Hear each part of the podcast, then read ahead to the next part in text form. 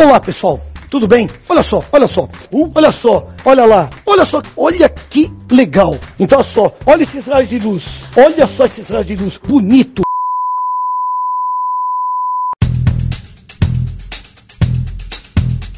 Sheldon, finalmente temos o Moital de volta.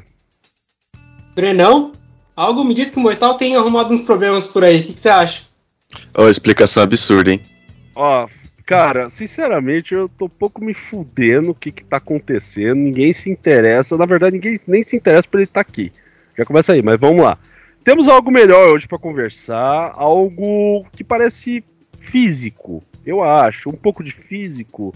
Seria isso, Sheldon? Sim, Gorila. É, quer dizer, digo, Porra. Breno, é, foi mal. É, hoje cara. parece que a gente vai ter um fute e tal. Parece que o professor só trouxe o material dele, não vai ter coisinha nenhuma pra gente ver de matéria, então vai ser direto na quadra, com certeza. É, mano, hoje a gente vai falar de músculos, a gente vai falar uma coisa que eu não tenho, ó, tô tentando mostrar que eu não tenho, mas vamos falar um pouquinho de músculos, é isso? Não, vocês estão gozadinhos hoje, né? Apresenta o cara direito, caralho. Tá, foi mal, foi mal. Então, beleza, vamos lá. Hoje estamos aqui com uma visita muito bacana, cara, uma coisa que já faz tempo que a gente queria trazer e também um assunto muito legal de se conversar. A gente vai falar de terra plana. Opa, quer dizer, nós vamos falar de física. E quem melhor para falar de física do que Yuri Barros, nosso Opa. querido amigo aqui. Se apresenta aí, Yuri. Oi pessoal, prazer estar aqui com vocês. Bem, como ele já falou, eu sou Yuri, sou bacharel em física pela Unicamp, sou apaixonado pelas estrelas e não é à toa que eu tô aqui para falar um pouco sobre esse assunto que me fascina há muito tempo. Ele adora falar sobre as estrelas. Ele vai falar também sobre a Lady Gaga. Nossa, mano. A minha Que piada. piada lixo, Brenão. Que piada lixo. Maravilhoso. Eu, fiz o começo do roteiro achando que ia ser uma bosta. Não, não tem como piorar. Não tem como trazer piadinha de física, de educação física, de coisa nenhuma. O maluco me traz um negócio de estrela, velho. Só Pior, mesmo tempo. E a dele conseguiu ser pior. mas o pior é que quando eu falo física, todo mundo fala: caramba, você é professor de educação física, né? Nossa, é mais comum mano. do que imagina. Entendeu? Não, pera aí, rapidão. Vou cortar um pouco pra um assunto mais sério. Que o Yuri com certeza deve ter visto Cosmos. Mas eu tenho, uma, tem um episódio do que o Carl Sagan fala exatamente sobre isso, vocês sabiam? Tem um episódio que ele fala sobre, sobre estrelas de cinema. Ele foi no- numa biblioteca uma vez e pediu pra, pra moça da, bibli- da biblioteca trazer um livro pra ele que fala, que fala sobre estrelas. Uhum. Aí ela trouxe um livro pro cara, tipo, cheio de estrelas de Hollywood, manja. É, Então, a mesma piada que o Breno fez, a bibliotecária fez pro Carl Sagan quando era criança. Exato. Será que essa bibliotecária não era parente minha? Será que eu não sou um descendente dessa bibliotecária? A gente não sabe. É lógico, ela ficou morrendo de vergonha e fugiu pro Brasil. Maravilhoso. É exatamente isso. Ai, caralho, mano. Falando que é fascinado pelas estrelas, eu já ia soltar um. Não, o cara faz astrologia. Aí o Brenão faz Ah, umas pia piada Não, pior. minha piada foi melhor. Não, minha Foi piada pior, foi pior. Você vai falar de astrologia pro cara que é bacharel na Unicamp de física. Ele vai Ah, pegar um negócio e vai na tua casa te agredir, mano. Não, é que Júpiter tá em Ares, tá ligado? Ah, vai tomar no seu cu, Aí você vê a câmera do Yuri desligando. Aí eu saio, da, eu saio da entrevista. Boa. Depois dessa apresentação e algumas piadas sem graças da minha parte, vamos conversar aqui com o Yuri. O Yuri já se apresentou. Fiquem aí, galera, que o episódio vai estar muito legal. E vamos nessa.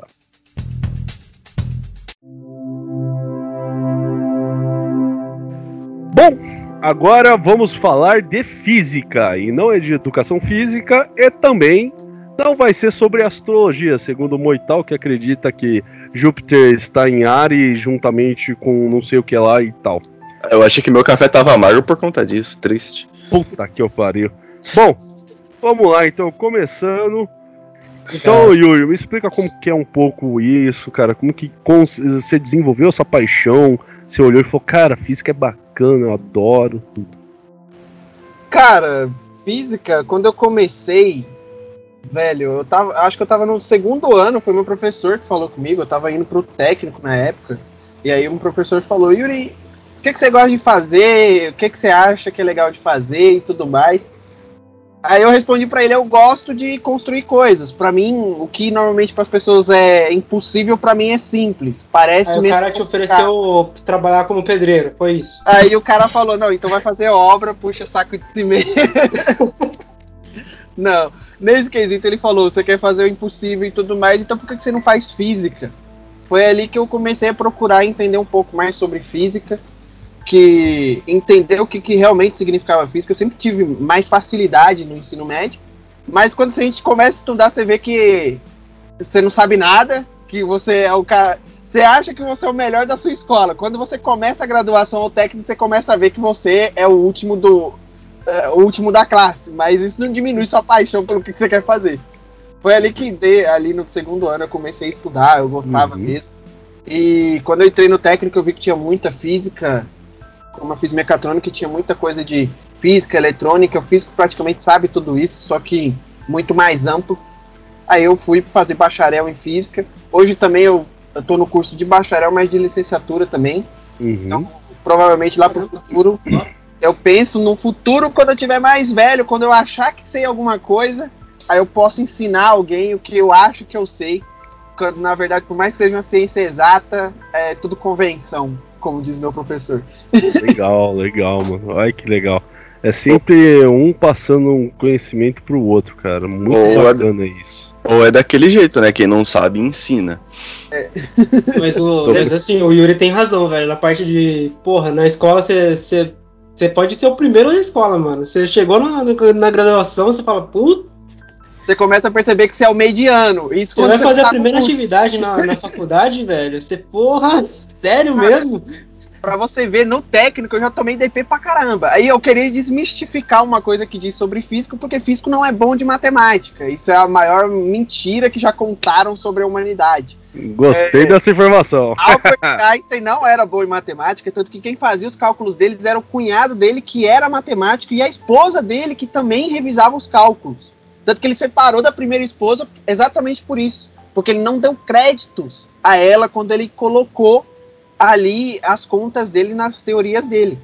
Então, cara, Einstein ele não tinha tanto conhecimento matemático quanto o pessoal. Sim, ele era genial? Sim. Ele tinha o desenvolvimento? Sim. Mas outras pessoas revisavam os cálculos e é meio que um misticismo do. Ou seja, ele separou porque ela errou a conta de divisão lá no meio do negócio. Não, é que.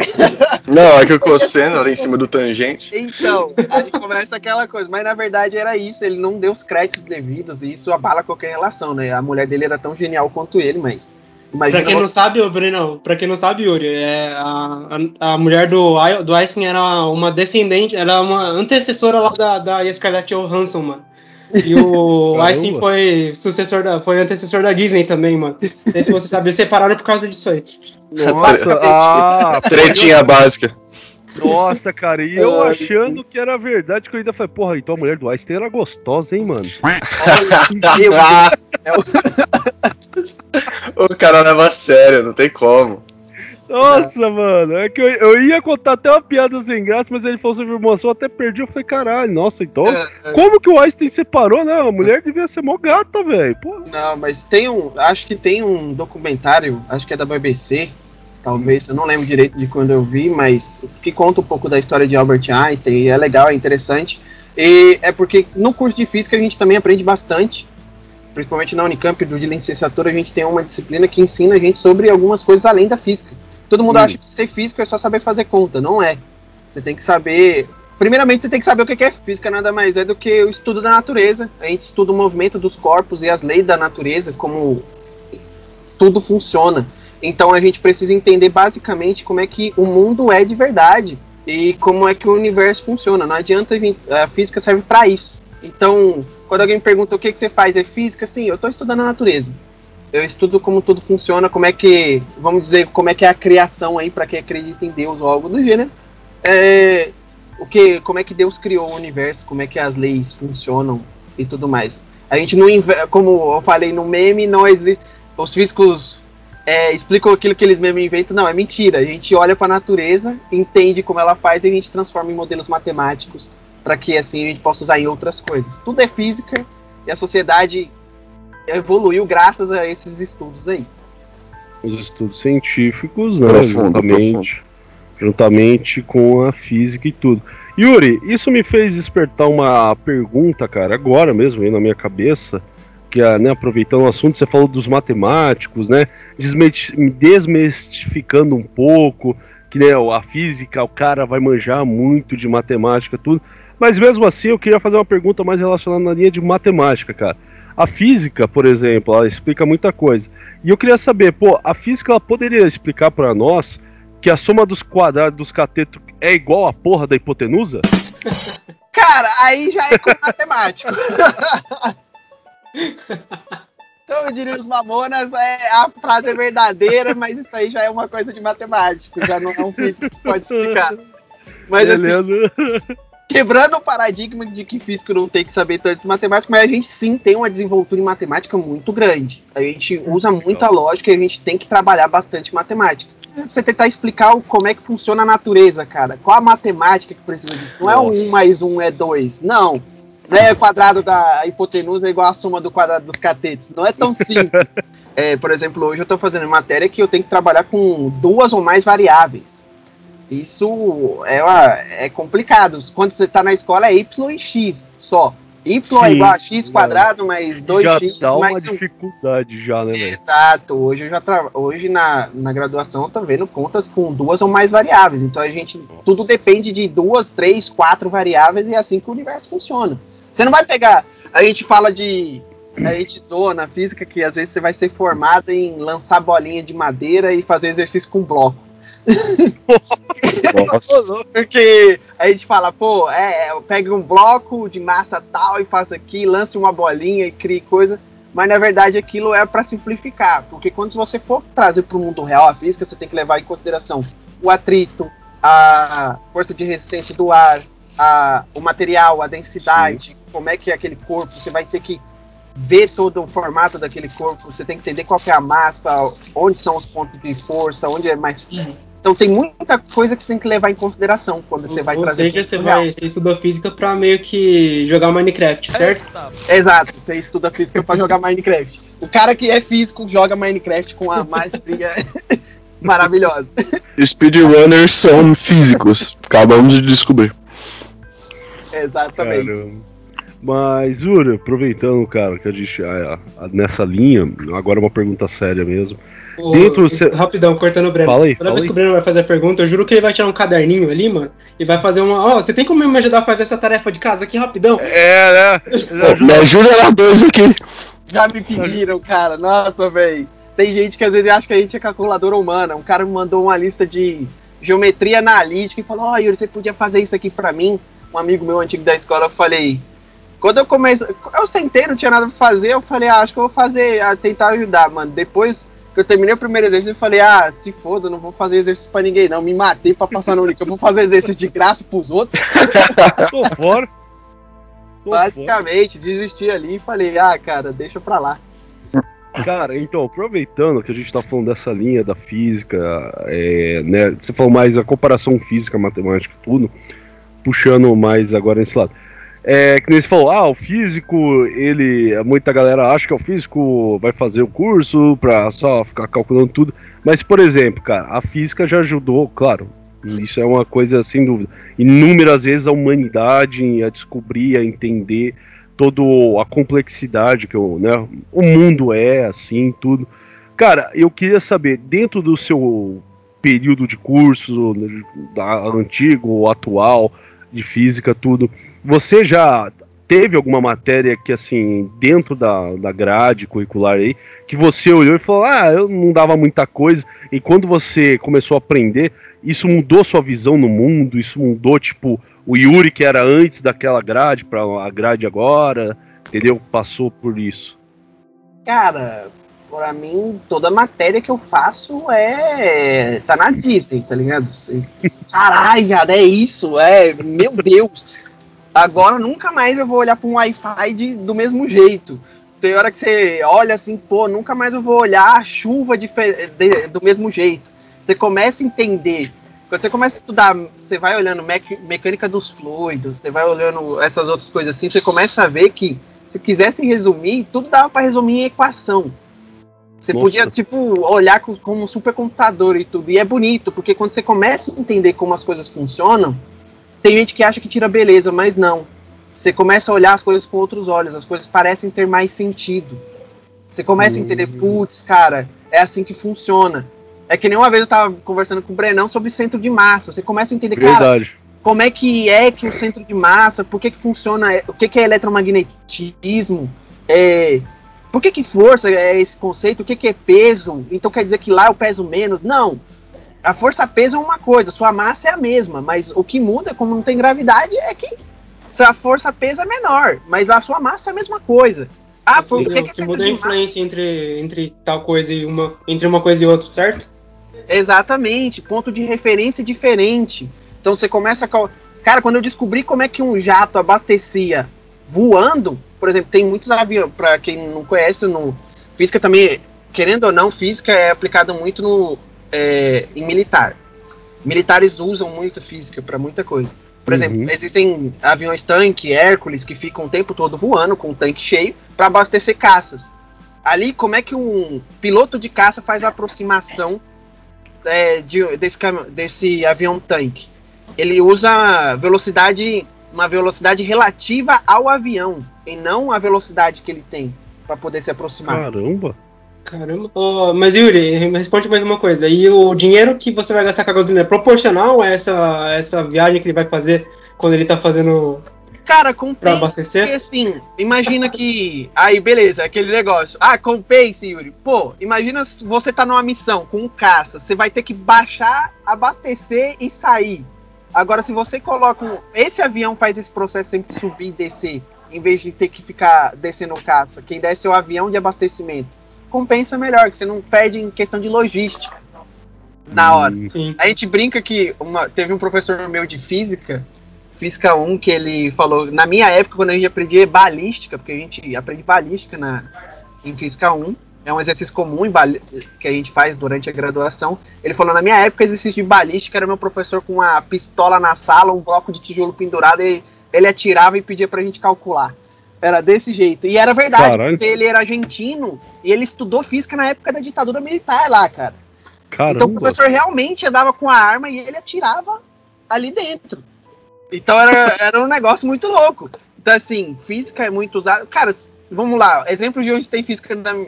Você vai. Um cara que é. Como é que fala? Aqueles atiradores de elite que ficam em cima do telhado, esqueci o nome. Sniper.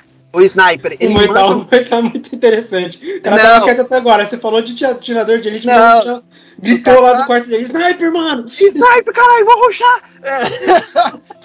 Eu? Nunca?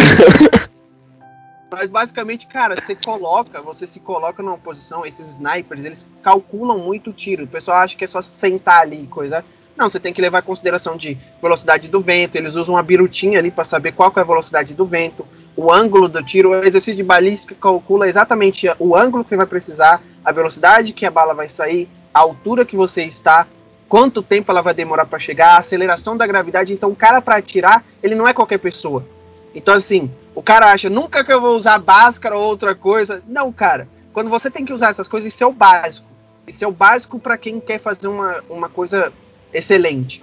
Então, quando você usa equações de segundo grau, essas outras coisas, você está começando a. Você usa o básico para tentar se favorecer e trazer uma performance melhor. Para um atirador de elite, fazer física é fundamental.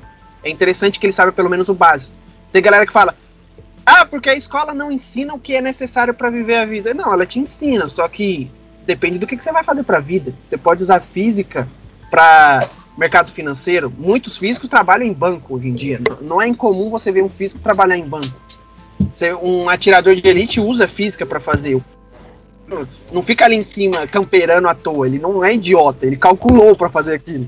Ele usou a conta. Então, você vai usar, depende muito da profissão que você vai ter. Então física vale para tudo. Um professor meu pega e fala assim que física, que química nada mais é do que uma parcela da física.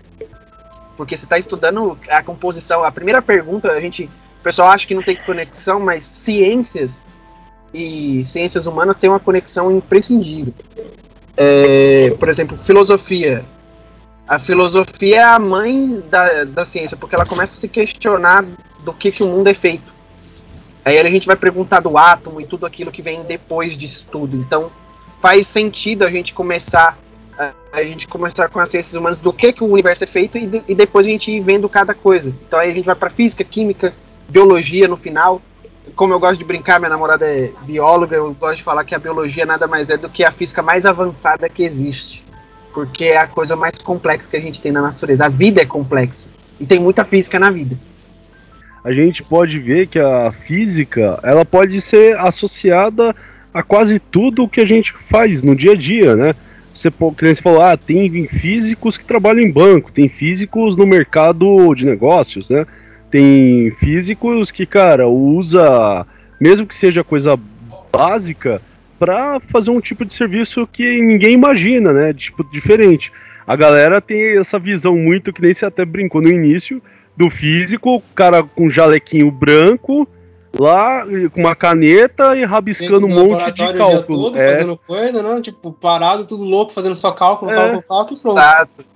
Mas puxando pra linha, por exemplo, outro dia eu tava conversando com o Yuri, até um papo interessante, falando, por exemplo, de Jeff Bezos, falando do Elon Musk, falando como esses caras usam até a física a favor deles, na, dentro da logística, né? Mistura a física com a logística, vê novos mercados através da física, né? Vamos lá, a logística, a gente até brincando, a logística espacial, surgindo aí um novo interesse, né?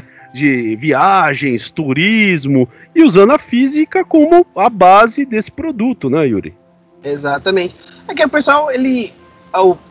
tem que se parar no Brasil de ter um misticismo de que o cara que faz física, biologia e química, ele faz para dar aula.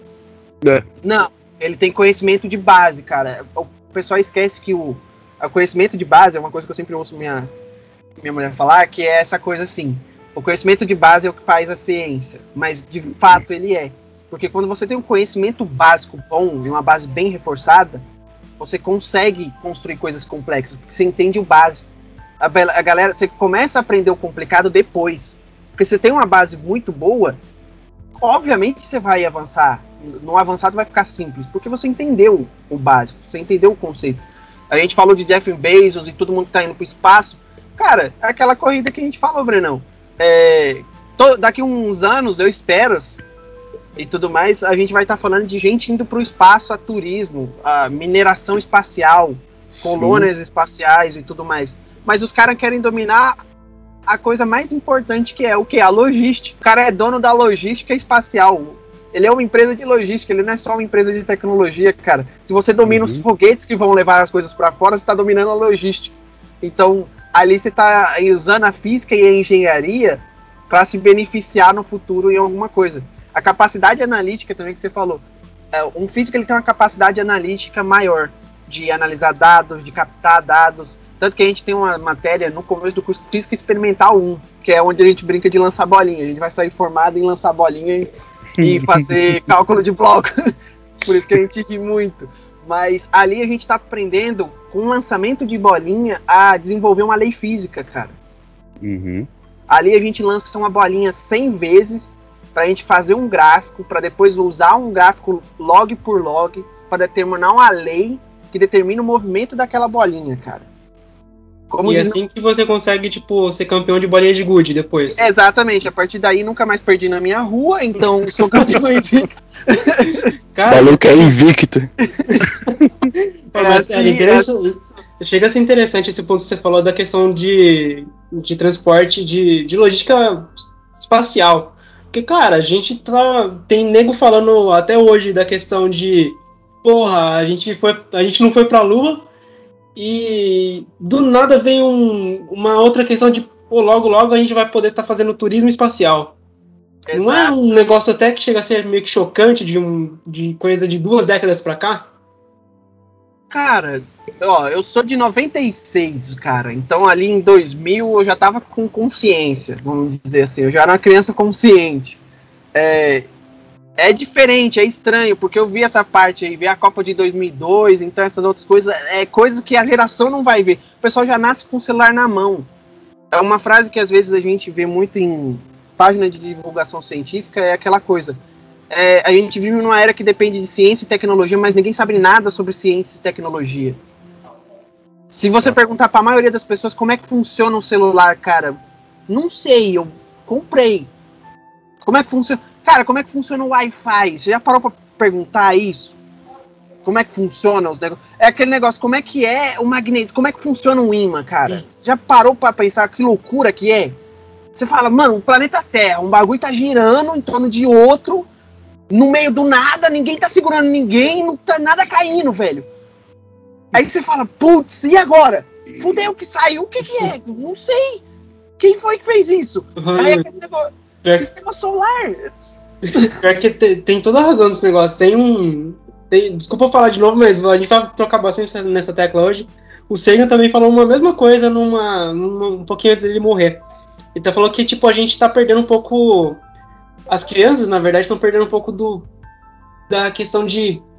Como que eu, elas meio que têm dúvida de. tem medo de tirar dúvidas, sabe? Tipo, antigamente, você chegava lá e as crianças eram cheias de dúvidas. Só que aí os adultos vão lá e vão falar, ah, porque é desse jeito, tipo, porque o céu é zoar? Porque tem que ser desse jeito. Ou então, por que, que a Terra é redonda? Porque é desse jeito. Então, tipo, a gente sempre ficou mantendo essa questão de, ah, sempre é desse jeito, é porque acontece desse jeito, o celular funciona, porque ele já vem desse jeito da loja, exatamente isso. Exato. Aí chega no ponto que você O falou. céu é azul.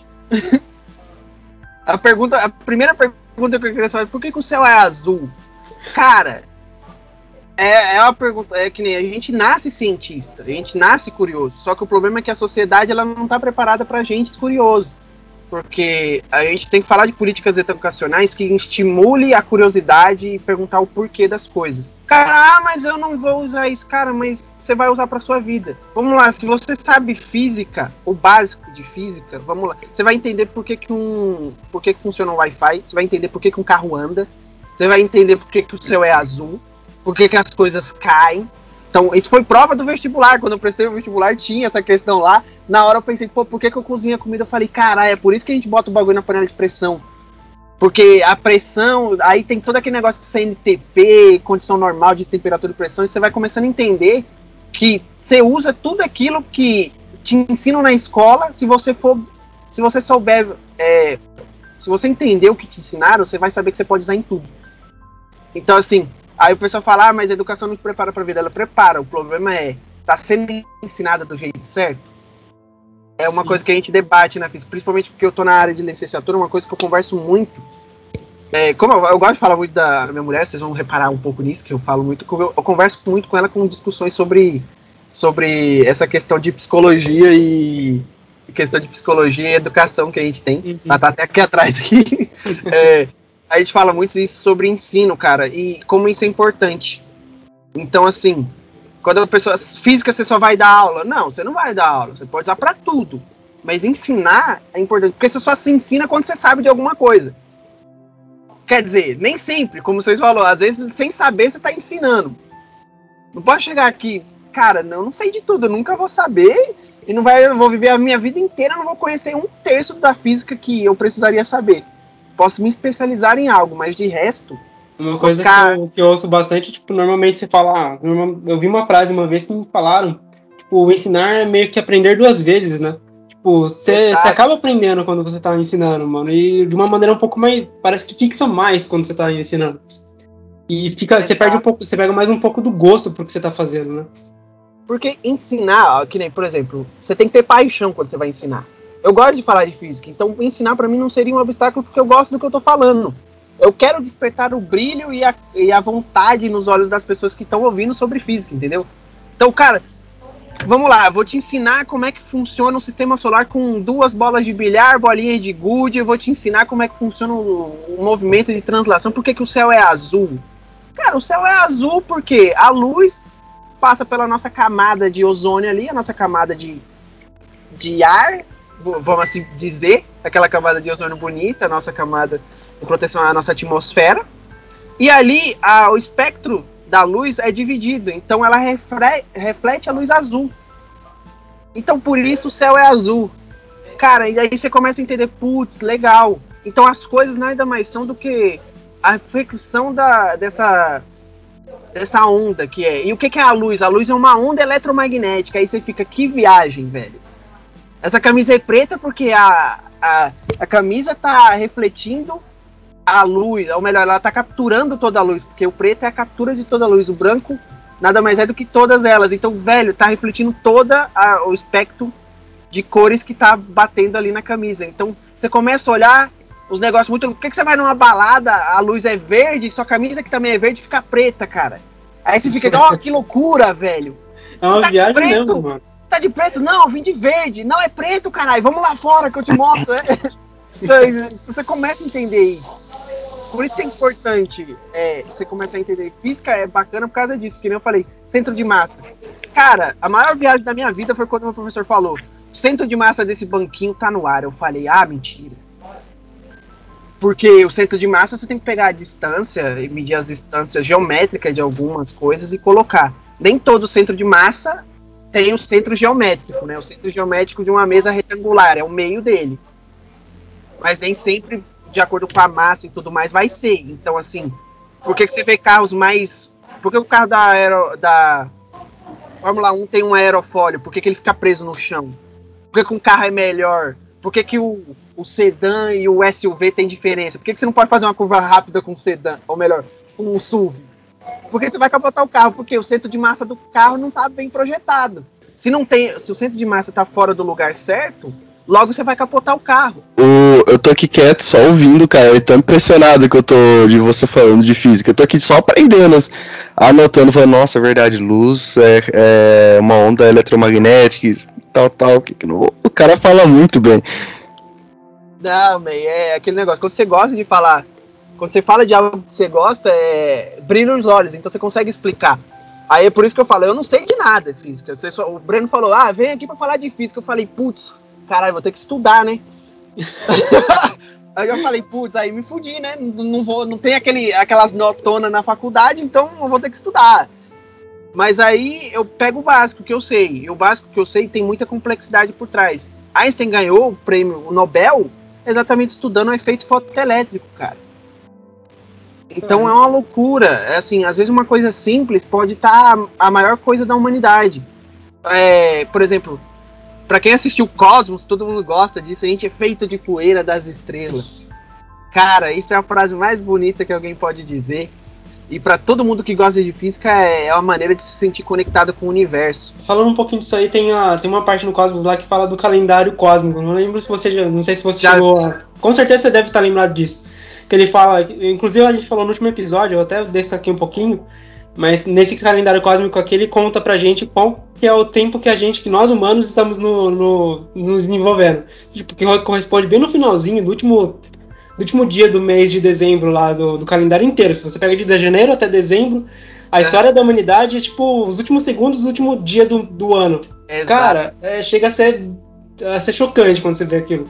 Cara, é, é, é bom o bom de você estudar é uma coisa que o pessoal fala, a gente é uma maneira do do universo se entender, o universo olhar para o próprio universo.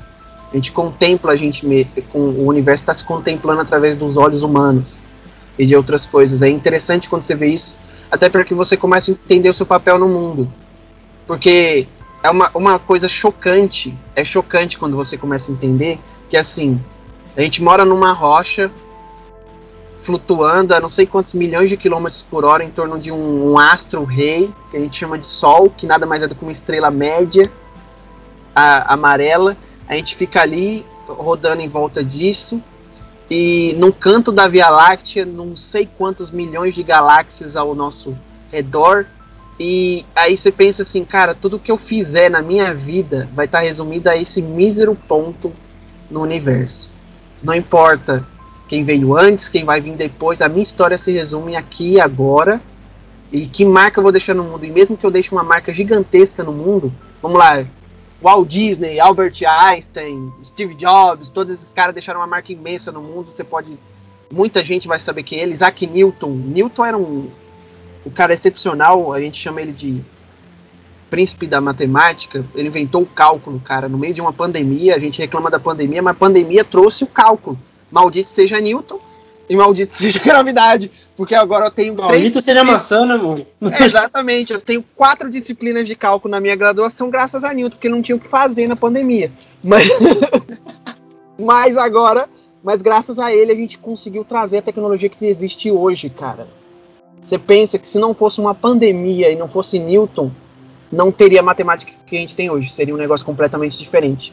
É um negócio muito louco e essas pessoas deixaram marcas muito grandes na, no planeta e mesmo assim, daqui bilhões de anos, se um dia a Terra deixar de existir ou se a humanidade finalmente entender que o futuro dela depende de cuidar do nosso planeta, é, se ela, a gente conseguir isso e conseguir andar para ninguém tem uma frase acho que é do Cal ele fala que a, gente a humanidade é a nossa casa é o nosso berço mas a gente Ah, não é obrigado é, aham. No A finalzinho do, do, do, do Palio do Ponto Azul lá, ele fala, né? Aqui é nosso lar, esses somos nós, né? Tipo, começa a falar um monte de coisinha sobre, tipo, se a gente não cuida, quem que vai cuidar? E, tipo, se deixar de, de cuidar, uma hora ou outra destruir tudo, o que, que vai sobrar? A gente só tem isso pra sobreviver, né? Exato, e mesmo e aquele negócio, você pode deixar a marca que for. Se isso deixar de existir, ninguém nunca vai saber que você existiu. O universo vai continuar existindo, estrelas vão nascer, é, estrelas vão morrer, civilizações vão nascer, civilizações vão morrer, e ninguém vai saber que existiu um dia é, o Yuri no canto da Via Láctea, no planeta Terra, que viveu de tanto a tantos anos, que fez isso, isso, isso em vida e um dia morreu. A gente não tem uma, as esferas do dragão pra fazer um negócio meio louco aí e ressuscitar todo mundo de uma vez. Exatamente, não tem como, cara. Você começa a entender que por mais. E aí você começa a entender por que, que é legal você saber física. Pô, como é que o universo foi criado, cara? Uma grande explosão, Big Bang. O que, que aconteceu no começo? Eu não tô aqui pra questionar se existe um Deus ou não. Cada um tem sua fé, sua religião. Eu sou católico, por mais que seja físico. Algumas pessoas, ah, não pode acreditar em Deus por ser físico. Morre! É, não é bem assim. Gaming! Gaming, é, como é que fala? Blasfêmia, heresia, bruxo, inquisição, é isso. Mas na verdade não, você tem que entender que entender as, entender o universo, entender a criação, entender tudo que existe, independente de Deus ou não, a criação. A criação existe, nós estamos aqui, ponto. Se existe um Deus ou não, isso aí a gente resolve depois que sobe. Na hora que canta pra subir, né, a gente vê aí como é que resolve lá, é, a gente vê quem que é, se o homem existe ou não. Se não existir de qualquer jeito. Tem, tem uma série que eu gosto muito que é Vikings. Que. Ah, atenção, spoiler, quem não quiser ver, pule Série foda pra Não caralho. ter visto essa série inteira, mano. Eu assisti foda. duas vezes. É, é muito bom.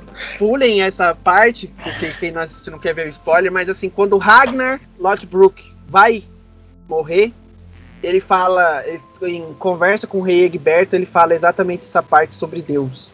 Eu acho que é uma das frases mais impactantes de toda a série e é algo bonito de se ver, porque ele fala: e se Deus não existir? Nada faz sentido. Aí Ragnar diz: aí tudo faz sentido. Nós vivemos, nós vi- morremos e tudo existe aqui. E pronto. Profundo, mano. Se, exi- se existe algo depois ou não, a gente. Se existir, top, cara, feliz. Caralho, que bom. A morte não é o fim de tudo. Se não existir, eu não vou poder Acabou. sofrer porque eu não vou estar mais aqui. Já era. Entendeu? Já Não- era, meu irmão. acabou. É aí, ah, por que, que isso tem a ver com física? Cara, eu tô tentando entender como é que funciona o universo. Como é que na a poeira das estrelas, cara, por que, que, a, por que, que um sol morre quando ele começa a produzir ferro?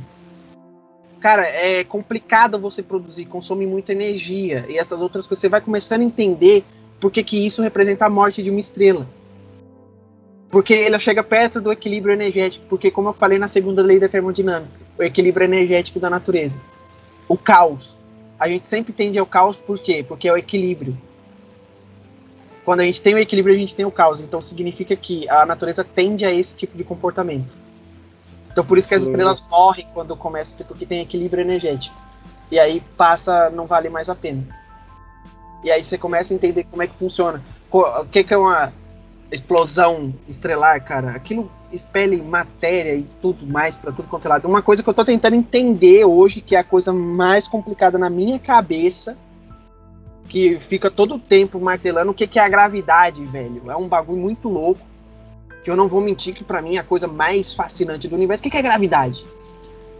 Porra, um dia um negócio começou a atrair outro, que começou a atrair outro, pá, Na verdade, surgiu é que o pessoal da Terra plana quer entender até hoje também, mano. Então, cara, se a gente se reunir, a gente vai descobrir que a Terra não é plana e entender a gravidade.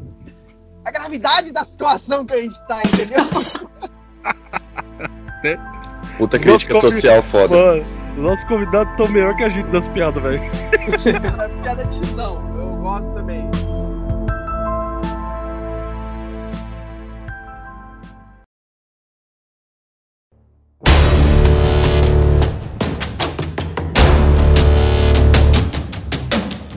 Você começa a dizer, cara, a gravidade é um bagulho muito louco. Porque você pensa, é, mesmo você, você tem um campo gravitacional, mas assim, é tão pequeno. E é da, a gravidade de todos é a força mais fraca. Mas mesmo assim, tá errado. Tem alguma coisa. Imagina Muito que top se a gente, eh, cortando um pouquinho, imagina que top a gente coloca um, sei lá, um cubinho de açúcar na, na nossa volta e ele começasse a girar em, cima- em volta da gente, mano. Ia ser muito top, velho.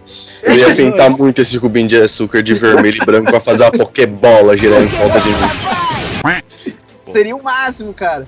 E até quando a gente começa a entender tudo isso, a gente começa a desenvolver tecnologia, a gente começa a fazer, é, não só ensinar, a gente começa a aprender mais sobre o universo e começa a entender, pô, o que, que o carro funciona? Você está usando energia a combustão. Está transformando energia em energia mecânica. Existe energia potencial gravitacional, energia mecânica, energia elétrica, energia cinética. E aí você vai entender como é que funciona, o que, que é energia aquela frase, na natureza nada se cria, nada se destrói, tudo se transforma. Você começa a entender, putz, faz por que, que eu como, cara? Por que, que eu tenho que comer? Pô, eu tenho que comer pra ter energia. Energia pra quê? Pô, pra ligar a sinapse. Sinapse é o quê? É, dos neurônios. É eletricidade. Como é que eu faço o movimento de uma pessoa voltar? Eu posso dar impulso elétrico nela pra ela voltar a andar. Você começa a entender uns bagulho assim que você fica. Que viagem. Ou seja, você come pra você não ter que ficar conectado na tomada o dia todo, é isso. Exatamente, senão você ia precisar. Viramos, ah, não sei se pode falar marca, ainda não somos patrocinados. Você vira um iPhone, tem que ficar na tomada o tempo todo. Então, É, no episódio passado a gente falou sobre marca. Fica tranquilo, pode falar. Só duas vezes. Depois a gente espera Então. o patrocínio. se vir, se vir uma censura aí, você já aproveita e faz o patrocínio. Mas é, mas é, cara, você começa a entender por que, que precisa de energia, por que, que a gente tem crise energética, por que, que o meio ambiente é tão importante. Você começa a entender, putz, por que, que eu preciso de uma hidrelétrica para gerar energia? Mas se eu não tenho água, como é que eu vou fazer isso aqui? Isso é uma boa pergunta. né? Isso é até uma crítica também, né? Pô, natureza é importante pra caralho. Se não tem árvore, não chove. Você sabe como é que é o ciclo da água? Não, não sei. Então, meu querido. Então, alguém teve um problema. Eu tenho pena dos professores que tentam ensinar isso tudo e o cara não aprende. Aí o cara, não, tá ok? É, é isso, entendeu? É, tá ok. É, não existe aquecimento global. Isso é culpa do PT. Não, É, e o PT porque e o falar de natureza é, é comunismo. Então, porra, é chato isso, porque assim, é, tem brincadeira que a gente te- vê muito, que é aquele negócio. É, a gente, alguns anos atrás, a gente tava falando de clonar a ovelha, cara. Sabe a grandeza que é isso? A gente clonou um ser vivo, man. Gente tá falando do negócio assim que ninguém nunca viu na história. A gente tá brigando pra dizer que a Terra é redonda, mano. Nossa, cara, o que que houve, né? Boa, boa, bom levantamento. É uma coisa que eu penso da mesma coisa da Idade Média. Pra quem estudou história é um bagulho muito louco, porque assim, é, você tá lá, gregos, aquedutos, matemática, quadrado da hipotenusa, Idade Média. Aí, você- aí eu fico, muito bem, o que aconteceu aqui? Né? O que que tá vendo? Por que, a casa tá assim? O que que tá acontecendo aqui? É bruxaria, é demônios, é demônios. Como diz o próprio Carl Sagan no livro dele, ah, o mundo assombrado por demônios. Quanto mais ciência você sabe, menos coisa para ser, menos trabalho para Deus existe, né? Porque você começa a entender que as coisas acontecem de forma natural. Porque, por exemplo, meu pai, meu pai, ele fala um exemplo muito bom. Meu pai, ele é um cara simples, ele é vigilante, ele não tem muito conhecimento. Meu pai, ele não entendia o que era física, ele não sabia nada, mas eu vi que quando eu comecei a fazer física, meu pai fez uma das atitudes mais bonitas dele, que foi começar a, a buscar o que que era física. Ele começou a ouvir no rádio, meu pai gosta muito de rádio.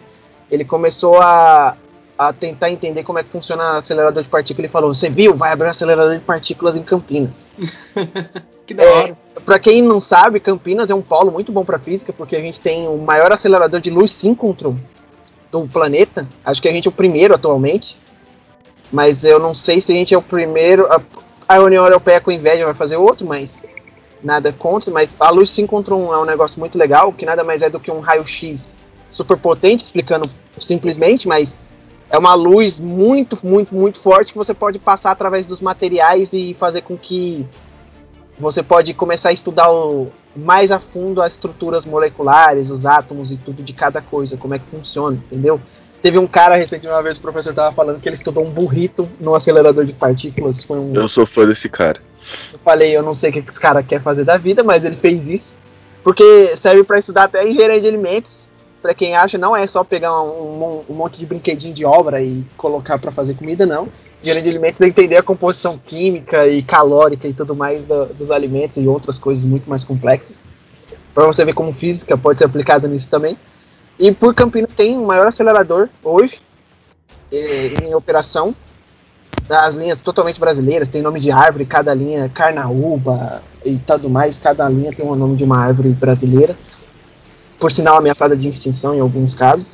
E é muito legal porque, cara, você tem um polo de, eh, de físicos muito bom. Você tem muitos físicos bons trabalhando aqui. Nacionais e internacionais, trabalhando para entender um pouco mais como é que funciona a matéria e tudo.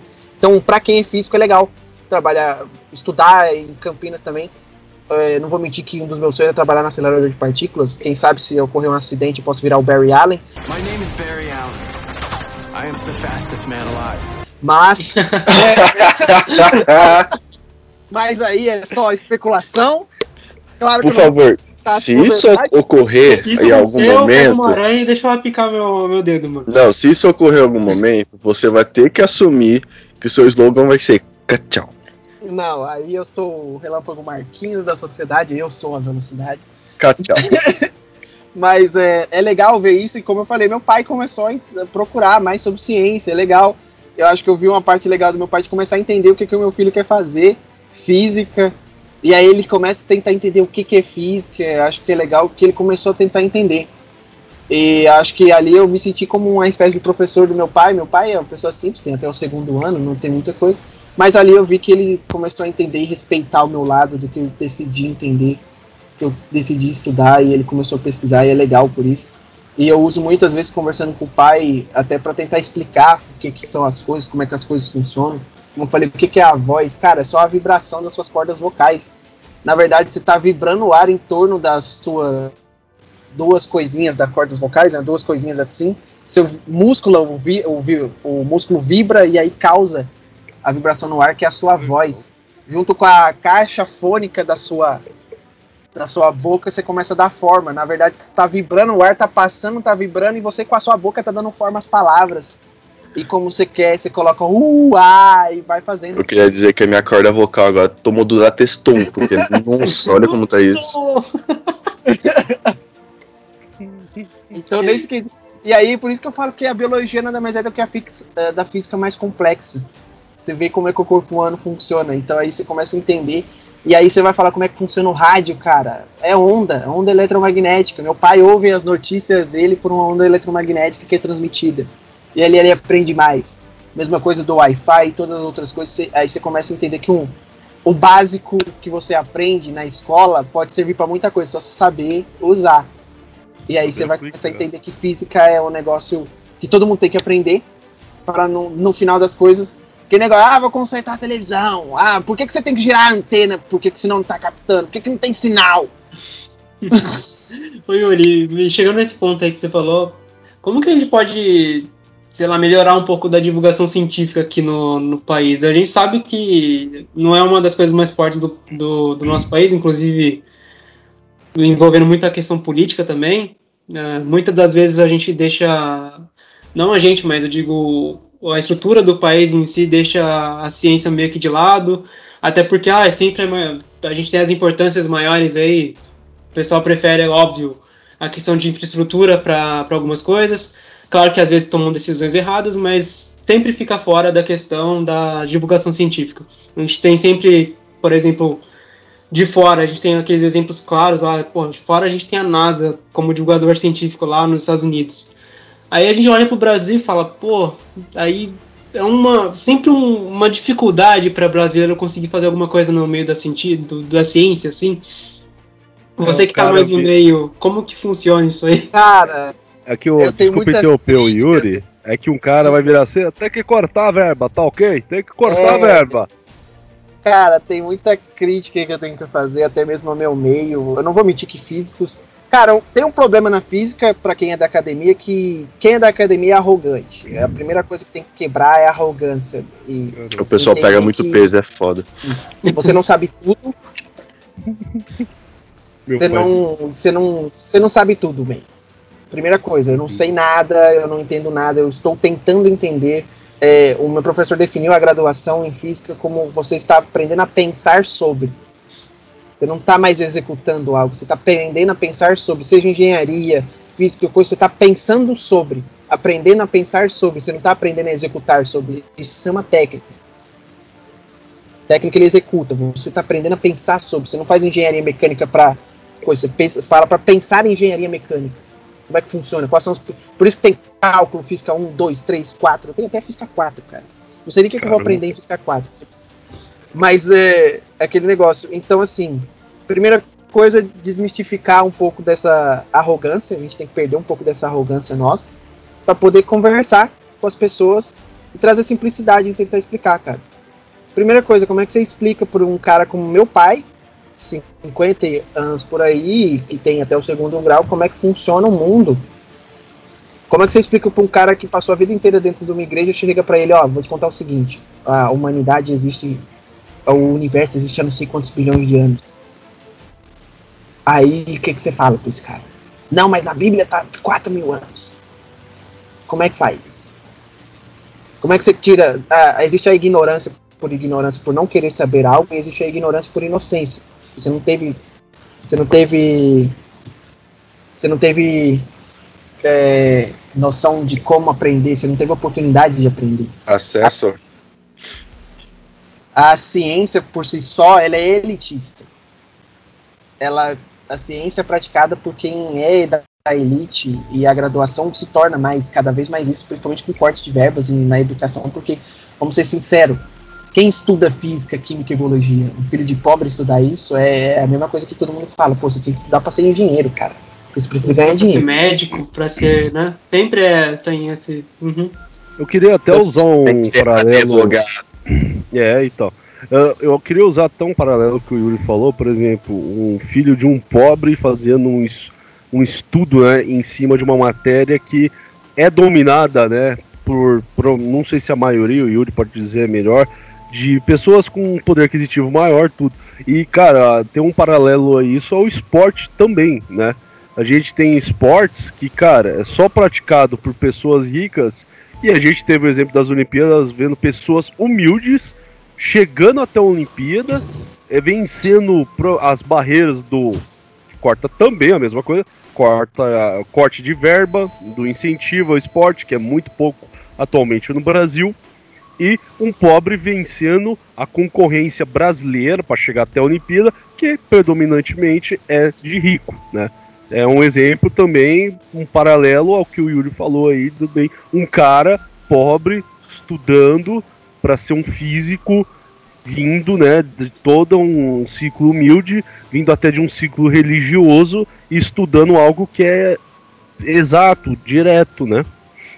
Exato, cara. Então, assim, é, quebrar a primeira coisa da arrogância, depois quebrar essa fase da do elitismo. Então, você tem que ser humilde o suficiente para tentar ensinar alguém. Primeira coisa, se você quer ensinar alguém, você tem que se desprender do seu conhecimento e achar que você é alguma coisa. Seu diploma é só um papel. É uma coisa que. Richard Feynman, um famoso físico, todo mundo da minha sala é apaixonado por esse cara. Feynman, ele é um dos maiores físicos que trabalhou na questão educacional da física. Uma vez tem até uma coisa que ele fala que um parceiro físico dele, ele pede para ele ensinar física quântica para a esposa dele. Ele falou: "Então traga sua esposa e os seus amigos aqui que eu vou ensinar física quântica para eles". Ele trouxe, ele ensinou física quântica para essas pessoas. E ele criticava muito o método, a metodologia de ensino de física e tudo mais. Exatamente por isso, porque se você não consegue explicar as coisas de maneira simples, você não entendeu. Hum, faz sentido. Você não sabe do que você está falando. Se você não é capaz de explicar para alguém, significa que você não sabe, você não aprendeu. Sabe reproduzir. Então, ensinar alguém, cara, é complicado. Então, como é que você vai trabalhar com divulgação científica, cara? O que que faria? Não só. Eu acho que a educação por si só já, já muda o mundo. Os países, os maiores países do mundo, além de terem tem muito dinheiro, eles investem muito em tecnologia. Agora aí vem a questão histórica, todas aquelas coisas, se a gente for discutir isso aqui, vai demorar horas e horas, mas vou ser sincero, é, existem gênios em todo lugar do mundo. Às vezes tem uma frase, eu não lembro de quem é. Hoje pode estar morrendo um gênio da física de fome na África e a gente nunca vai saber da existência dele. Nossa, ele, não tem, ele não tem acesso a recurso, ele não vai conseguir chegar à maturidade, nem vai conseguir acesso à educação suficiente para. Tem um, tem um filme de uma história real na Netflix que chama O Menino que Descobriu o Vento. Acho que é um filme muito legal. Eu acho genial porque ele começa a entender, a educação mudou a vida dele quando ele começa a usar uma bicicleta e um moinho de vento para gerar energia numa comunidade pobre da África. Esse cara ele depois se formou e tudo mais, é uma história muito bonita, quem quiser assistir eu acho que vale a pena. Como divulgação científica, acho que assim, como eu falei, séries de ficção ajudam para criar paixão. Mas divulgação científica está muito além disso, você precisa começar a entender que você tem que tentar explicar conceitos difíceis para gente simples, e não é fácil. Por isso que existe o professor, o licenciado para fazer isso, porque pessoal, ah, você é licenciado em física, né? Não, cara, então aí você tem que entender o negócio. Eu sou professor e físico. Eu sou duas coisas. Então, assim, é, o bacharel ele é foda, mas o professor em física ele é igualmente foda, se não tão, tão mais um pouco que ele. Porque eu tenho que ensinar. Além de ter aprendido, eu vou ter que ensinar, cara. Não vou ter que só aplicar. Eu tenho que ter, tentar transformar. Como é que eu explico que é, o tempo é relativo para um aluno do ensino médio? Como é que eu vou explicar o que é gravidade? Como é que eu vou explicar isso para um aluno do ensino médio? Como é que eu vou gerar paixão nesses caras? Aí você vai ver, por exemplo, o cara. Manual do Mundo. Eu gostava muito do Manual do Mundo. Nossa, eu achava super top. Porque ali é uma espécie de brincadeira que come... tem um fundo de divulgação científica que você começa a aprender um pouco ali. Tem alguns caras internacionais, eu esqueci, me fugiu o nome aqui, tem um cara que ele é formado em física, ele faz muita divulgação. Mythbusters eu gostava pra caramba, porque usava bastante física. Então... Tem um cara tinha, do Nerdist que, que fazia, né, um, um cara que parece o Thor, ele fazia bastante divulgação no YouTube, mano. Eu só não lembro o nome do cara agora. Mas o canal acho que era Nerdist. Aí ele fazia uns vídeos explicando como que fosse, por, por exemplo, para você. Um exemplo claro de como você chama a atenção de umas pessoas. Você, sei lá, como que funciona o voo do Superman, por exemplo. Ou então. Tem um livro sobre isso, a ciência dos heróis, se não tem engano. É, tipo, o cara pegava coisas do, do mundo nerd assim e jogava para pro vídeo para ver como que funcionava. Como que funciona a super força, como funciona tal coisa. Como que realmente, se realmente funciona, se o Flash fosse muito rápido desse jeito assim, como que funcionaria se o cara, se o cara, se a perna dele aguentar, se a roupa dele aguentar. Exato. Então tem todo esse negócio, você começa a entender, é legal, porque divulgação científica às vezes tem que começar com algo fantasioso, mas também não pode ser aquele negócio que beira a insanidade, tipo alguns, alguns canais de divulgação que divulgam algumas fake news da ciência. Ah, existe um lugar na Terra que a gravidade não existe. Nossa, existe ridículo um isso. Que, sei, ah, você sabia que isso, isso, isso. Não, cara, às vezes você tá mentindo, é um negócio chato. Eu comecei muito vendo site de divulgação sobre essas fake news aí muito louca. Só que eu comecei a questionar, mano, isso aí é mentira. Todo mundo começa, acho que uma, parte, uma parcela da população começa assim, e acho que é isso que também influencia o comportamento da Terra plana, porque começa a ver aqueles negócios, e aí o cara vai aprofundando, e tem muito charlatão que aproveita da inocência das pessoas para mentir sobre algo. Então por isso que é importante se aprender ciência, para você não ser passado para trás. Porque aí você vai cair na fake news da vacina. Você quer na fake news da cloroquina. Aí é por isso que você tem que aprender as coisas. Por isso você tem que. É por isso que a educação é transformadora. Por isso que a divulgação científica é importante. Não falo só de físicos, falo de biólogos, químicos, engenheiros e tudo. Você começa a entender que se cada um, que é aquele que se diz que tem um detentor do conhecimento e tudo mais, a gente precisa começar também a criticar um pouco da estrutura de passar conhecimento, porque o conhecimento ele tem que estar na mão do povo. Mas do mesmo jeito que a sociedade não quer que o conhecimento esteja na mão do povo, porque se você dá conhecimento ao povo, você tem uma revolução nas mãos, porque você não é mais idiota. É, verdade. É, uma vez eu, eu, li, cara, eu não me lembro onde a frase que é, é. Era assim, tipo. Pelo que eu me lembro mais ou menos, que era tipo: a pessoa favorita de um charlatão é aquela que se banha na inocência. E foi o que você falou. E eu ah, lembrei disso agora, na hora que o Yuri falou, me lembrei dessa frase, cara, que eu fico comigo até hoje. E eu tenho dó dessas pessoas mesmo, tipo, que não tem tanto acesso, vem também um pouco daquele negócio de classes, né?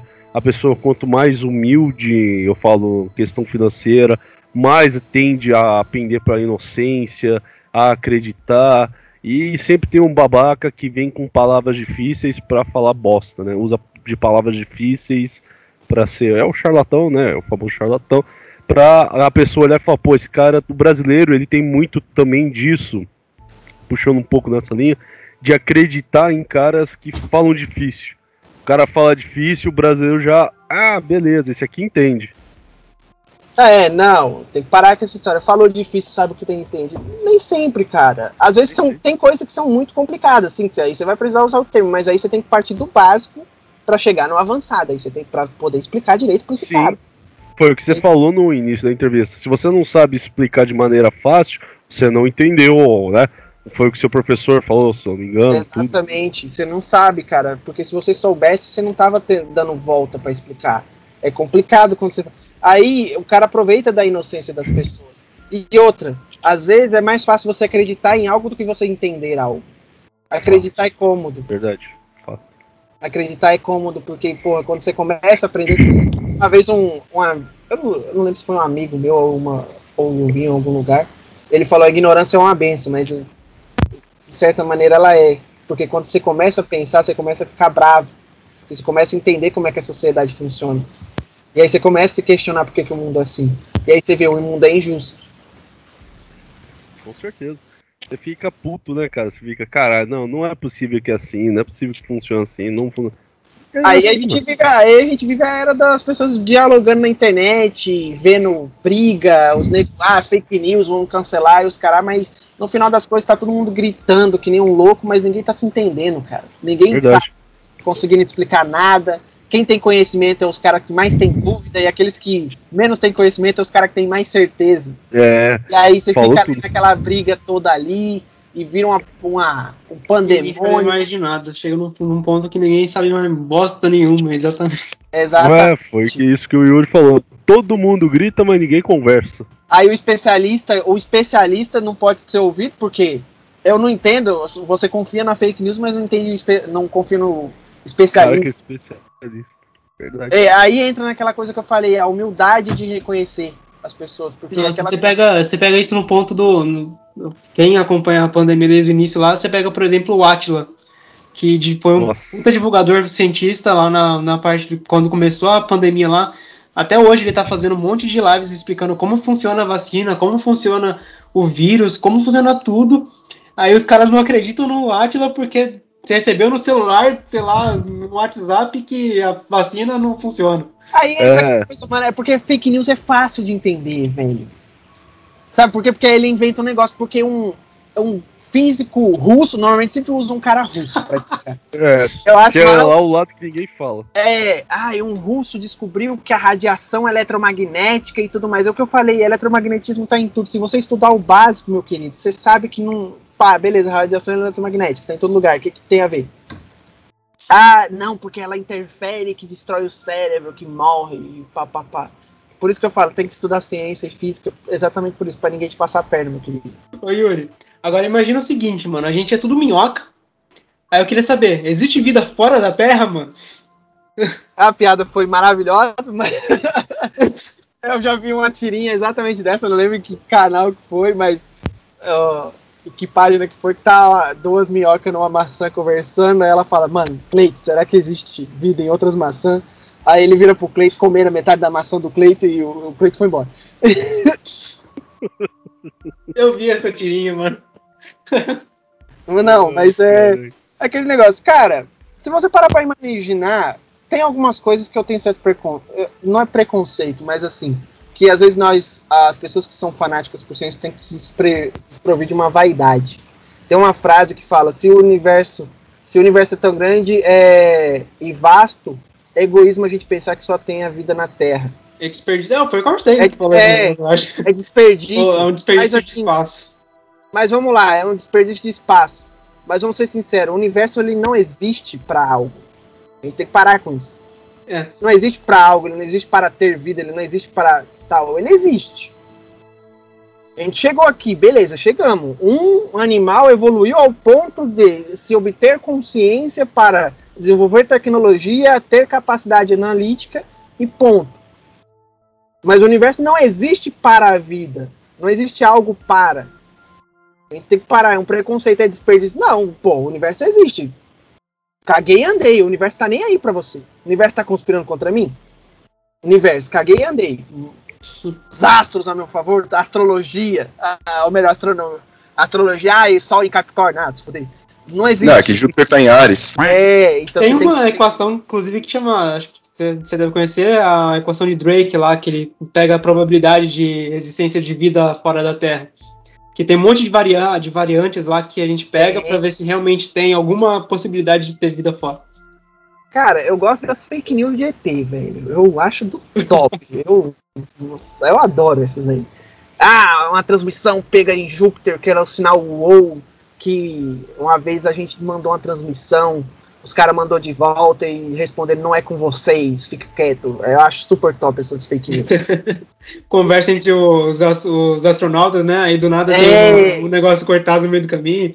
Neil Armstrong, ao contrário, é Alien. É NASA, apaga isso. Eu adoro essa parte. Transformers no lado oculto da Isso Lua. me fe... É, isso me fez lembrar do.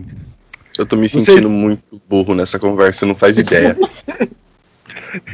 Isso me fez lembrar do MIB. Não sei se vocês já viram, acho que era no MIB 2, que tinha um painel que, tipo, as estrelas hollywoodianas e outras. Era tudo alien. Tudo É. alien, Ah, cara. eu gosto da fake news que a, a Rainha Elizabeth Reptilianos? é reptiliana. Eu acho. Isso! Eu adoro aquela que as modelos são alienígenas. Puta merda. Mano, É. é genial. Tem umas bizarras, eu lembrei desse painel e ia falar.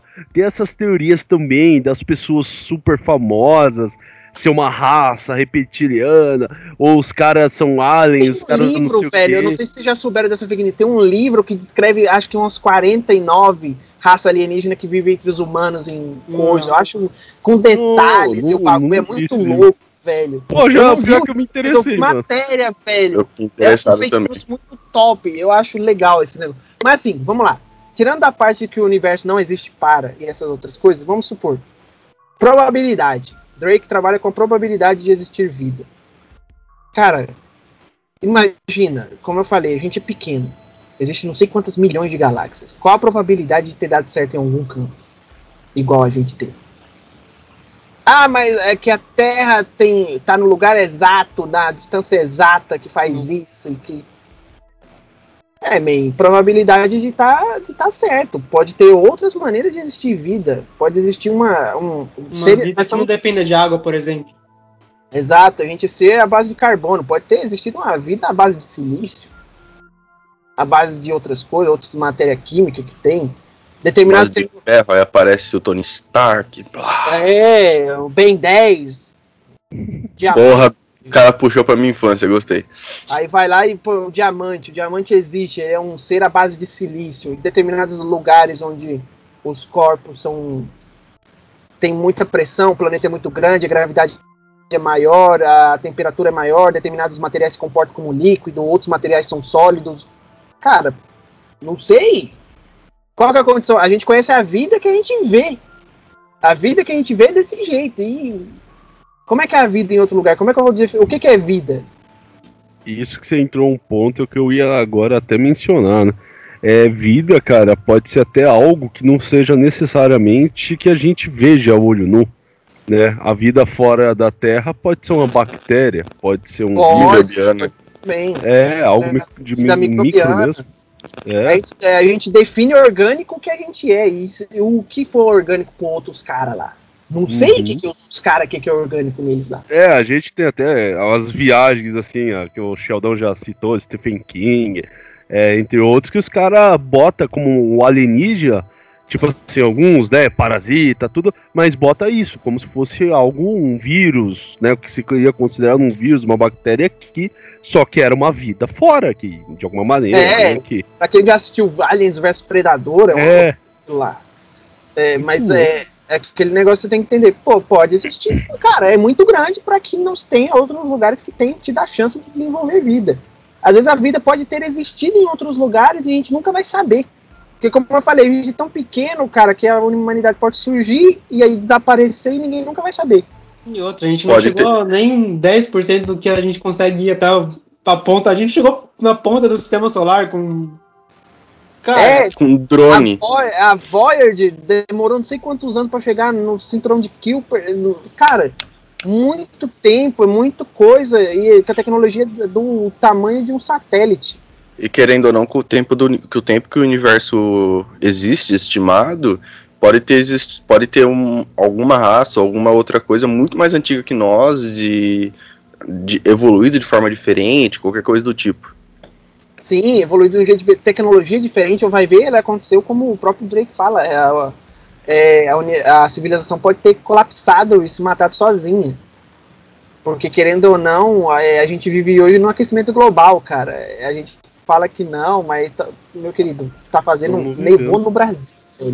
É, é, um- é uma loucura isso aí. A gente tem aquela. Tem até um negócio que aconteceu essas semanas, acho que agora no finalzinho de julho estourou. pra- A gente tem uma estimativa lá do que a Terra pode produzir, porque a gente pode consumir. E estourou agora no, no mês de julho, parece, o que ela podia produzir nesse ano já. Então a gente já tá usando coisa que já a- era, já não tem mais como Se a Terra fosse produzir. carro, a gente já tá na reserva já. Então, velho, é uma coisa que o pessoal tem que entender. Às vezes a sociedade não existe, não avança tão longe porque porque ela se destruiu.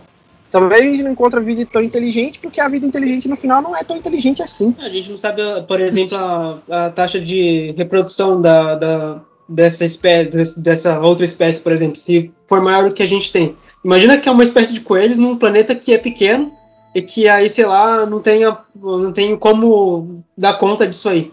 Tipo, você produz rápido é. pra caramba, aí não tem como, como, todo mundo consumir, aí vão morrendo com mais rapidez do que vai re- reproduzindo. Aí entra o colapso. Tem- É, muitas coisas assim. Tem uma, tem uma série da Netflix também muito legal, que é A Vida em Outros Planetas, que eles sintetizam como seria a vida em outros planetas, é muito legal. Eles falam de planetas diferentes, de estilos de planetas diferentes, que, na verdade, planetas como a Terra são mais raros do que parece. É uma coisa que a gente tem que começar a entender. É raridade ter planetas como o nosso. Não é tão simples assim. Mas eh, outros planetas comuns, super terras, planetas desérticos, todos podem ser comuns no universo e podem abrigar vida de uma maneira diferente do que a gente conhece. Então vocês podem estar dando uma olhada nisso e é legal essa série, eu acho super top. Eu acho que vale a pena alguém dar, assistir. Para quem quiser ter interesse sobre vida em outros planetas, eu acho que exemplifica bem. Porque ele traz determinados jeitos de vida e até a gente para para olhar a própria natureza em si. A natureza ela tem formas de vida bem complexas e estranhas em alguns lugares. Tem vida no fundo do mar, com a, com, com a pressão que é, tem vida perto de vulcões, com a temperatura que é. Então, Se você cara, pegar. Eu dei uma estudada isso recente, por isso que eu posso falar. Ah, se pegar a própria Austrália em si, ela se deslocou mais tempo do que os outros continentes da Pangeia, que era o conjunto de todos os continentes. Por isso que a, a fauna e a flora da, da Austrália ela se desenvolveu de forma tão específica, diferente dos outros lugares do mundo. Tem umas aranhas de 5 metros de comprimento nas casas, O, assim. o bicho, o bicho não, não tece teia, tá ligado? É, cor- é corda de alpinismo. exato, por isso a Austrália. Mesma coisa aconteceu com Madagascar, se eu não me engano, por ser. Exato. É, como é que a gente fala? É evolução geográfica, eu não sei qual que é o termo correto. Mas eu conversei muito com minha namorada a respeito disso, porque ela é bióloga, a gente fala bastante sobre essa questão da evolução. Foi aí que eu aprendi que a evolução não acontece e para. Ela não tem uma finalidade, ela simplesmente ocorre. Que é a coisa que eu fico mais puto na biologia. Porque Cara, aí a vida começa tem- a acontecer e você fica. Ela, a evolução não acontece e para, ela acontece. Uma hora Tem uma coisa, tem uma coisa muito top. Isso no- acho que é no primeiro ou no segundo episódio de Cosmos também, tá? É, tem uma parte lá que ele fala dos caranguejos. Tem uma parte dos caranguejos lá, lá nos, nos caranguejos que, japoneses e tal. Tipo, na antiguidade lá, tinha uns caranguejos que, ficavam- que ficavam na praia, e teve um momento que ele começa que ele, tipo, surgiu um caranguejo com uma cara de samurai. Aí a partir desse momento começou a nascer um monte de caranguejo com cara de samurai. Por quê? Esses caras caranguejos com cara de samurai, as pessoas colhiam os, os caranguejos e jogavam de volta no mar. Porque, pô, tem cara de samurai, por que, que eu vou pegar esse caranguejo? Aí, Exato. tipo, isso explica um pouquinho da teoria da revolução lá e tudo mais. Da Exato. revolução foi de fuder. Da evolução, não falei revolução. a praia dos caranguejos. Os caranguejos. Queremos direitos, queremos Ah, eu direitos. adoro esse vídeo, eu acho fantástico. Caranguejo também é gente. De genial. Mas é, é um negócio assim, por isso que eu falo, cara, é legal. E como eu falei, biologia é uma física muito mais complexa, é um negócio muito louco. E por isso que eu falo, a, a, ciência ela surge da filosofia, do questionar do que é. E aí você vai vendo a evolução ao longo da história, você vai vendo muita coisa. Na aula, por descobrir que alguns físicos eram nazistas, era uma coisa muito louca. E aí você fica, putz, ó, o cara, mal viagem tá do lado errado da história. Aí você fica, putz, mas aí você lembra também que a história é contada pro lado que ganhou, né? Então, aí você fica, eita. Então aí você começa a ter uns links assim. O projeto Manhattan foi o maior projeto de físicos unidos do planeta. Nunca se teve tanto físico junto para se estudar física nuclear. E no final, quando eles viram que estavam construindo uma bomba, aqueles carai, velho, a gente construiu uma coisa horrível. Mas agora não dá mais tempo de parar. Eles tentaram sabotar o projeto, mas não deu. Eles falaram, putz, fudeu. História da hora. Então, assim, o Projeto Manhattan foi o maior projeto de colaboração física do planeta. Tinha todos os físicos e era junto com os militares. Eu falei que os militares se beneficiam muito da física. E. Tanto que eu, eu tenho até elogios para fazer, porque, assim, a- querendo ou não, no Brasil, a, a engenharia militar é um negócio muito louco. Cara, é muito boa. Não é à toa que o ITA é o instituto que mais tem gente inteligente do país, velho. É um lugar muito difícil. Pra, a prova de vestibular deles, cara, é tipo. É muito difícil. Mas é o melhor instituto de tecnologia do Brasil. E é militar. Mas assim, anyway, não tô defendendo militar nem nada, tá, gente? Pela. Ah, é Bolsonaro! Não, não é isso. Não, não, tranquilo. Mas é deixar claro pro É culpa do espectador. PT. É culpa do PT. Mas tá ok. É, depois disso, é, falando nisso, o projeto Manhattan foi isso, cara. Quando eles começaram a ver o que eles estavam fazendo e toda a colaboração, eles começaram a ver, cara, a gente construiu uma coisa que pode zerar o planeta. Mas aí, aí, assim, a gente começa a entender também que a questão de detonar bomba no Japão nada mais não era uma questão de terminar com a guerra. A guerra já estava ganha quando a bomba foi estourada. Na verdade, a gente estava lutando, os Estados Unidos, com seu capitalismo majoritário, estava lutando contra a Rússia já. Porque, querendo ou não, a Rússia sempre foi uma potência militar. Ela, ganhou, ela ganhava dos alemães sozinha. Mas aí, o que aconteceu? Era dos Estados Unidos de um lado e Rússia do outro. Quando eles chegaram em Berlim, a- nós detonamos a bomba para dizer para a Rússia: olha, o negócio é o seguinte, se você quiser continuar a expansão, a gente, vai, a gente vai tretar. E aí vem a Guerra Fria, depois da Segunda Guerra. Isso tudo aconteceu, mano, por causa daquele, daquele, daquele Rock 3 lá, o filme lá que a gente teve lá, aquele russo lá, batendo no Rock até não querer mais, cara. Exato, Ele matou o primeiro. Apollo Creed lá e aí deu no que deu. a briga começou ali. Quando começou do rock, aí você vê que o cara falou: ah, mano, os caras mataram, mataram um maluco nosso, nós vamos matar todo mundo deles. É assim que começam as guerras. Mas na verdade é isso. A bomba atômica ela não foi detonada por interesse para terminar com a Alemanha nazista. A Alemanha tinha um projeto de bomba atômica, mas ele era falho. Ele era tão falho que é, não- ele não tinha investimento suficiente para fazer. E além de não ter investimento suficiente para fazer, nunca saiu do papel. Quando eles começaram a descobrir isso, na verdade eles entenderam que o propósito era só botar medo na Rússia. Caralho. E aí você- aí eu comecei a entender que Heisenberg estava do lado de quem? Dos alemães. Eu falei, olha só. Que putaria. Heisenberg, o produtor de drogas ou. Não, o físico. Ah, tá, desculpa. Não, esse aí já tá. Esse aí já vendeu muita droga, é outro rolê.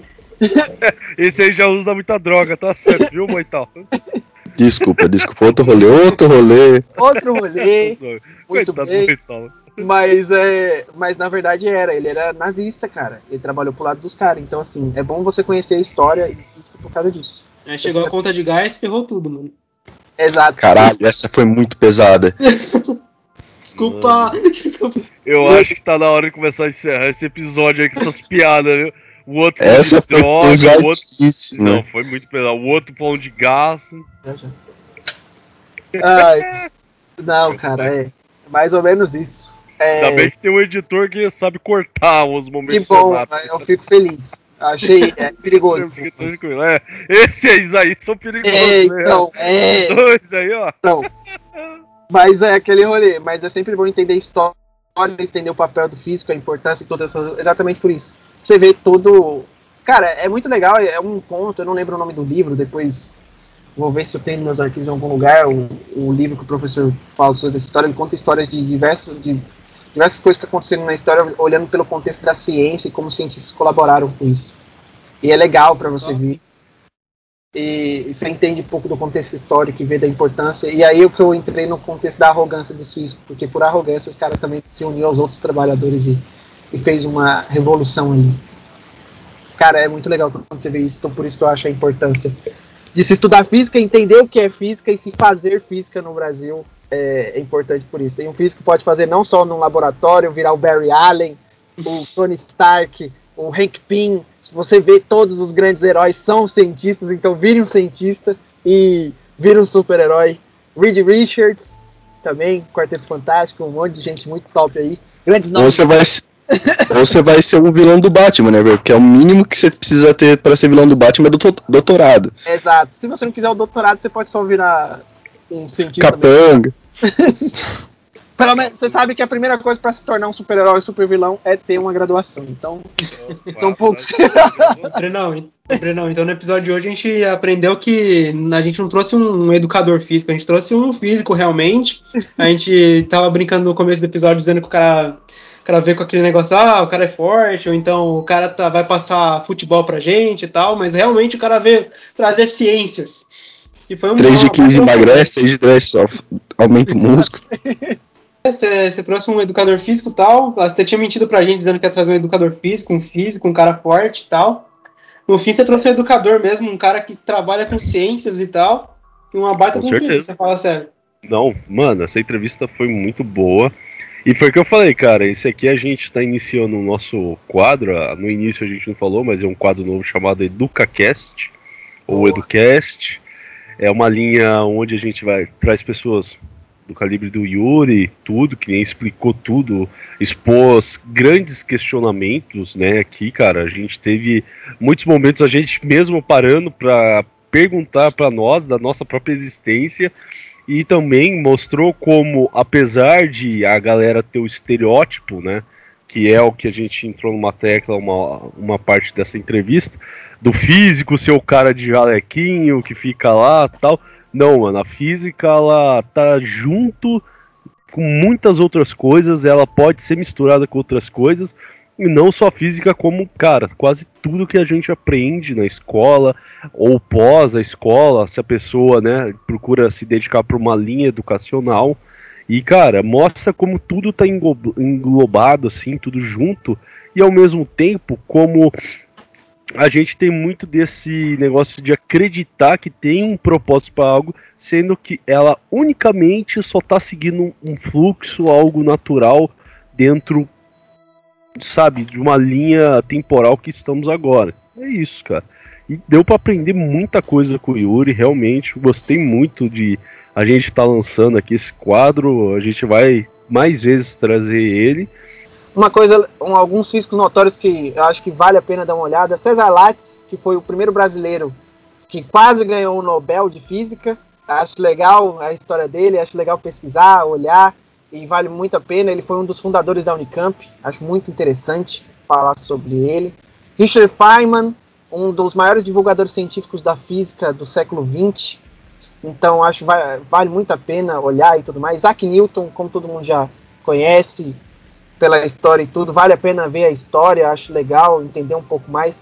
Einstein é sempre muito legal entender como é que um cara muito louco pensou, putz, tudo é relativo, que loucura, e se tornou coisa. É, quem mais? Acho que tem um outro físico.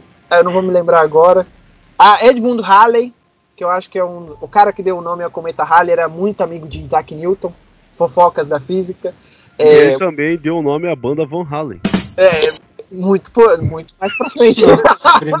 horrível essa, mas, mas Halley foi um físico maravilhoso. Ele usou as, as as contas de Newton para descobrir o nosso querido cometa Halley.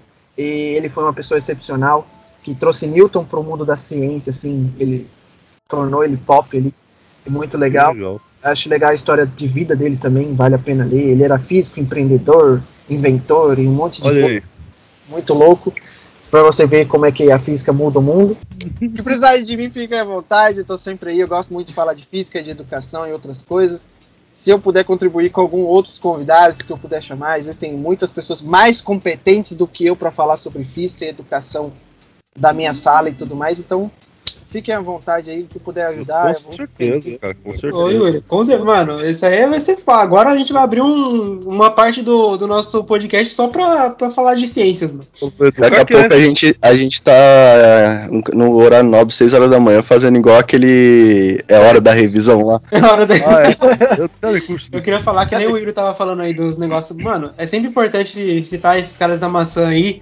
A gente tem que citar o Adão, a gente tem que citar também o Isaac Newton, a gente tem que citar o Steve Jobs. Esses caras da maçã sempre Vou citar a cobra pra você, Sheldon. Citar a cobra pra você, Sheldon. Ai, caralho, Adão. Yuri, Prazerzaço ter você. aqui. Imagina, pra mim foi prazer todo meu. Valeu, Yuri. Brigadão por você ter topado, cara. Curti demais essa entrevista. É, a gente aceita o convite e também a gente deixa o convite, cara. Sempre que você quiser, tiver uma ideia de pauta, achar legal compartilhar com a gente, os nossos ouvintes, cara, a porta tá aberta aí pra você, tranquilo. Fechou então, gente. Já estamos Valeu, galera. estamos marcados. Brigadão, Yuri. Obrigado pela participação.